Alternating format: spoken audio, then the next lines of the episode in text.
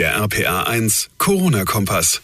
Und damit hallo und herzlich willkommen zu Folge 2 unseres neuen Podcast-Formats. Mein Name ist John Segert. Ich freue mich sehr, dass ihr auch heute eingeschaltet habt, der 20. März 2020. Auch heute wieder unzählige Infos zum Thema Coronavirus, die uns alle hier bewegen. Die jetzt alle einfließen zu lassen, das würde bei weitem die Länge des Podcasts sprengen. Mal ehrlich, ist es so viel, was da im Moment draußen passiert. Ich kenne niemanden, auch von den älteren Semestern, niemanden, der schon mal irgendwas Vergleichbares erlebt hat. Aber dafür sind wir ja da. Wir bündeln das und liefern euch regelmäßig kompakt die wichtigsten Infos und Entwicklungen und natürlich die interessantesten und auch bewegendsten Stories. Heute gibt's natürlich wieder zuerst die aktuellen Zahlen aus Rheinland-Pfalz, neue Maßnahmen, die die rheinland-pfälzische Ministerpräsidentin Malu Dreyer heute verhängt hat. Achtung, Spoiler, es ist nicht die Ausgangssperre. Ich kläre mit einer Kinder- und Jugendtherapeutin, wie ich meinem Kind die aktuelle Situation irgendwie verklickere. Also warum darf der Sohnemann das Töchterchen nicht zu Freunden oder auf den Spielplatz Spielplatz und wie schaffe ich da eine gewisse Struktur für die Kleinen. Dann finden eigentlich ja am Sonntag überall Gottesdienste der verschiedenen Religionen statt. Uh -uh, alles verboten inzwischen. Was haben sich die Kirchen da überlegt, gerade in diesen schweren Zeiten? Und wir stellen wieder ein sehr schönes Hilfsprogramm vor. Also wieder ein pickepackevolles Programm heute. Wir starten jetzt mit den aktuellen Zahlen. Und dafür gucken wir auf die Info aus dem rheinland-pfälzischen Gesundheitsministerium. Ist heute um kurz nach 15 Uhr gekommen. Demnach sind aktuell 890 Menschen in Rheinland-Pfalz mit dem Coronavirus infiziert.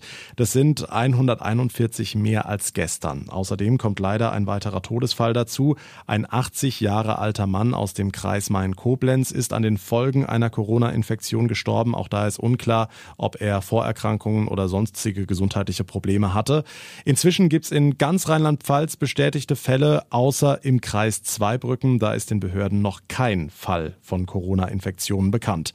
Gut eine Stunde vor dieser Info ist die rheinland-pfälzische Ministerpräsidentin Malu Dreyer vor die Presse getreten und auch bei uns in der Redaktion haben eigentlich alle damit gerechnet, dass sie da die Ausgangssperre verhängen wird. Hat sie nicht, noch nicht, muss man fast sagen. Dafür gibt's aber weitere Maßnahmen, um die Ausbreitung des Coronavirus zu verlangsamen. Zum einen sind ab sofort Ansammlungen von mehr als fünf Personen verboten, also nichts mehr mit Grillpartys an Rhein und Mosel oder ähnlichem.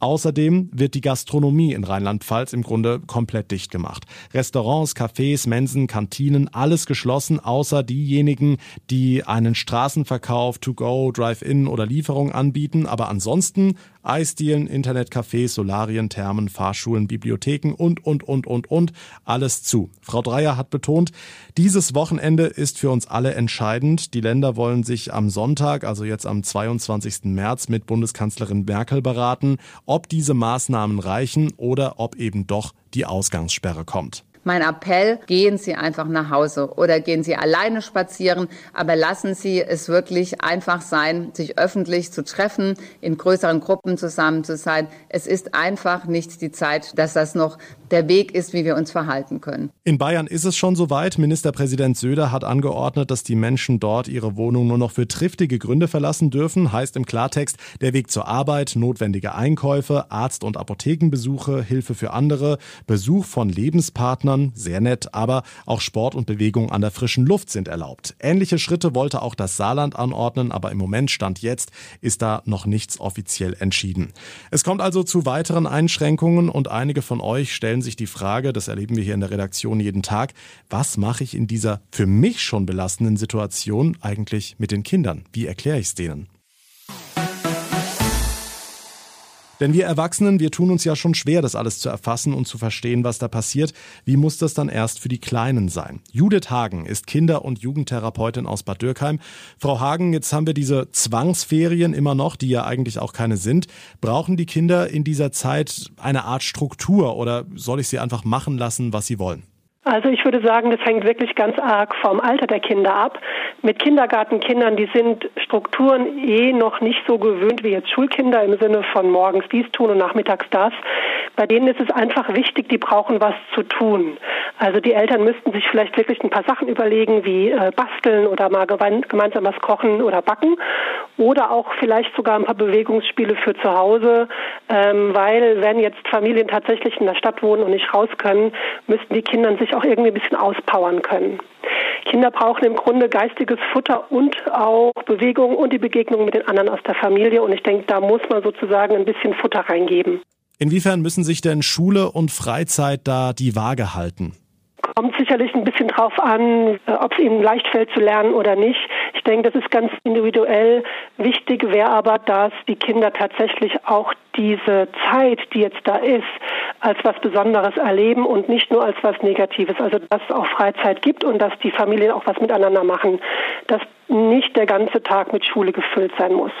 Also wie gesagt, so halbe halbe vielleicht vormittags zu sagen, vormittags gehört der Schule oder werden die äh, Aufgaben abgearbeitet, die die Schule gegeben hat und nachmittags ist dann einfach Zeit für Freizeitsachen. Okay, eine Hörerin aus Alzey hat uns hier bei RPA1 geschrieben, also mein Kind fragt mich derzeit Löcher in den Bauch und ich weiß einfach nicht, wie ich ihm aktuell die Situation erklären soll. Haben Sie da einen Tipp? Ich glaube, es ist ganz wesentlich, in welcher Haltung wir Eltern das den Kindern beibringen. Ich glaube, es ist ganz wichtig, das ähm, so wahrhaft und so authentisch wie möglich zu machen, ohne die Kinder dabei in Angst und Schrecken zu versetzen. Also zu sagen im Sinne von, ähm, der Virus macht allen oder macht vielen Menschen im Moment Sorge, aber die Menschen, die das im Moment alles regeln, die machen das sehr gut und irgendwann wird es auch wieder so sein, dass du in den Kindergarten oder in die Schule kannst. Also wichtig ist so eine kindgerechte Sprache. Ähm, wichtig ist auch, die Kinder vor den eigenen Ängsten, wenn die sehr stark sind, auch abzuschützen, also dass die das, das Kind nicht so mitbekommt und es lieber mit Erwachsenen zu besprechen, wenn man da große Ängste hat ähm, und den Kindern wirklich mehr so diese beschützende und beruhigende Sicht der Dinge auch zu vermitteln. Aber ich halte da ähm, große Stücke davon, den Kindern auch zu sagen und auf kindgerechte Art zu erklären, was los ist. Hm, jetzt sind wir mit der Familie Tage, Wochen, vielleicht noch länger eng aufeinander. Wie vermeide ich denn da den Lagerkoller? Ähm, auch das ist wieder altersabhängig, aber ich denke, im Prinzip ist es vielleicht auch ganz gut, die Situation jetzt, die wir haben, auch äh, positiv umzudeuten und zu sagen, sowas hatten wir noch nie. Äh, Familien fahren dann in Urlaub, wenn frei ist, aber so zu Hause zu sein und wirklich ganz viel Zeit miteinander zu verbringen, das kann ja auch was Gutes haben. Also zu sagen, okay, dann nutzen wir die Zeit, wir ähm, machen mal Dinge, die wir schon lange mal machen wollten. Vielleicht werden mehr Gesellschaftsspiele gespielt oder Kindern werden Bücher vorgelesen oder aber auch man sagt, okay, ähm, bevor wir uns jetzt alle gegenseitig an, äh, anätzen, ich brauche auch mal eine Zeit für mich. Also dass Eltern auch mal sagen, so, jetzt ist Elternzeit, jetzt spielt ihr mal was für euch und wir brauchen mal ein bisschen Ruhe und trinken mal einen Tee und gucken mal die Zeitung. Also durchaus sich wieder so ein bisschen Rückzugszeit auch zu nehmen. Ich denke, das ist ganz wichtig. Judith Hagen, Kinder- und Jugendtherapeutin aus Bad Dürkheim in der Pfalz. Und es gibt ja noch ganz tolle Tricks, unter anderem, wie man es schafft, dass Kinder sich oft genug und ordentlich die Hände waschen. Muss man in diesen Zeiten natürlich auch drauf achten. Ist oftmals gepostet worden in den sozialen Netzwerken. Ganz einfach morgens mit Kuli ein kleines süßes Virus auf die Hand malen. Und das Kind hat dann gewonnen, hat eine Art Challenge, wenn es abends vor lauter Händewaschen dieses Virus nicht mehr sehen kann. Finde ich eine sehr schöne Idee. Um die Kleinen müssen also wir uns kümmern, aber wer kümmert sich um uns? Ich kann mir vorstellen, gerade jetzt in dieser Zeit würde vielleicht der ein oder andere gerne auch mal wieder in die Kirche gehen, auch diejenigen, die schon seit 20, 30, 40 Jahren nicht mehr dort waren. Aber ausgerechnet jetzt geht es eben nicht. Alle Gottesdienste abgesagt für alle Religionen, natürlich auch jetzt am Wochenende, aber die Kirchen in Rheinland-Pfalz, die haben sich einiges überlegt. RPA1 Infochef Jens Baumgart, du hast da mal einen Querschnitt gemacht. Beispiel Bistum Trier, da hatten schon am vergangenen Sonntag Tausende die Messe von Bischof Stefan Ackermann im Internet mitgefeiert. Auch an den kommenden Sonntagen ist ein Livestream geplant, teilte das Bistum Trier mit. In der Pfalz gibt es morgen Abend eine gemeinsame Online-Andacht des Speyerer Bischofs Wiesemann und des Präsidenten der Evangelischen Kirche der Pfalz Schad. Sie wird auf den Homepage Spider Kirchen übertragen. Dazu sollen alle Kirchenglocken in der Pfalz und Saarpfalz zehn Minuten lang läuten. In Mainz sollen die Gläubigen weiter zusammen beten, auch wenn sie nicht am gleichen Ort sind. Immer wenn die Glocken des Doms läuten, heißt das, jetzt beginnt ein gemeinsames Gebet. Auch wenn die Gottesdienste abgesagt sind, halten viele Kirchen in Rheinland-Pfalz ihre Türen grundsätzlich offen für seelsorgerische Einzelgespräche.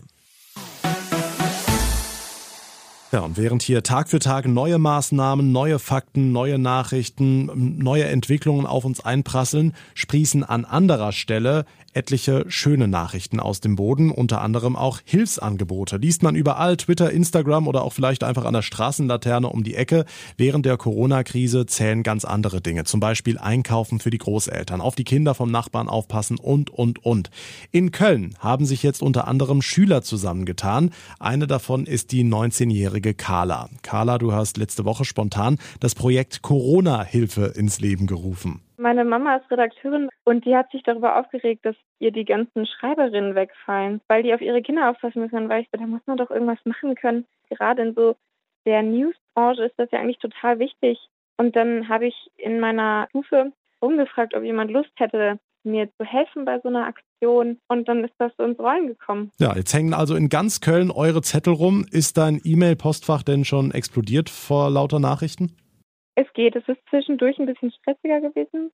Aber wir haben das Ganze so ein bisschen strukturisiert. Und aus der großen Gruppe, die wir hatten mit 120 Leuten drin, haben wir verschiedene kleine Gruppen gemacht und das auf die Stadtteile aufgeteilt und jedem Stadtteil Leiter zugewiesen. Und dann gibt es noch eine Leitergruppe und hoffen einfach, dass ich dadurch ein bisschen Arbeit abgeben kann, dass dann alles besser verteilt wird, wir alle Helfer und Helferinnen Excel-Tabellen eintragen werden und hoffen, dass wir dann für den Ansturm gewappnet sind, der möglicherweise in den nächsten paar Tagen kommt. Excel-Tabellen, Gruppenleiter, 120 Helfer, also das nenne ich mal optimal vorbereitet. Aber müsstet ihr nicht eigentlich gerade fürs Abi lernen?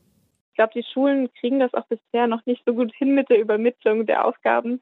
Und deswegen ist einem auch ehrlich gesagt ein bisschen langweilig. Und ich glaube, das geht vielen so. Ich glaube, das hat sich einfach über die ganzen sozialen Medien so verbreitet. Da sind die tatsächlich ziemlich gut für heute. Und genau in den sozialen Netzwerken wird ja auch regelmäßig zu diesen Hilfsaktionen aufgerufen, wie sie jetzt eben Carla geschaffen hat. Es ist das schöne andere Extrem, das sich gerade in der Gesellschaft zeigt, diese riesen Solidaritätswelle. Es würde mich freuen, wenn viel, viel mehr Leute so agieren würden, anstatt sich im Supermarkt um Klopapier zu prügeln. Das war Folge 2 unseres brandneuen Podcasts, der RPA1 Corona Kompass. Ich hoffe, es hat euch gefallen. Ich würde mich sehr, sehr freuen, wenn ihr mir Feedback zukommen lassen würdet. RPA1 John bei Facebook oder bei Instagram, da heiße ich John Schneegatt. oder ihr äh, schickt einfach eine Mail ins Studio an studio.rpa1.de. Findet alle Infos auf der Homepage von RPA1. Da könnt ihr auch gerne jederzeit Stories einreichen, wenn ihr sagt, hey, über diese Geschichte, da solltest du mal reden oder mit diesem Menschen könntest du mal ein Interview führen. Ich freue mich jederzeit über Input und beantworte auch wirklich alle Mails, wenn da was kommt. Freue ich mich riesig drüber. Ich wünsche euch eine gute Zeit bis zur nächsten Folge. Schaltet wieder ein. Bis dahin, bleibt gesund. Der RPA 1 Corona-Kompass.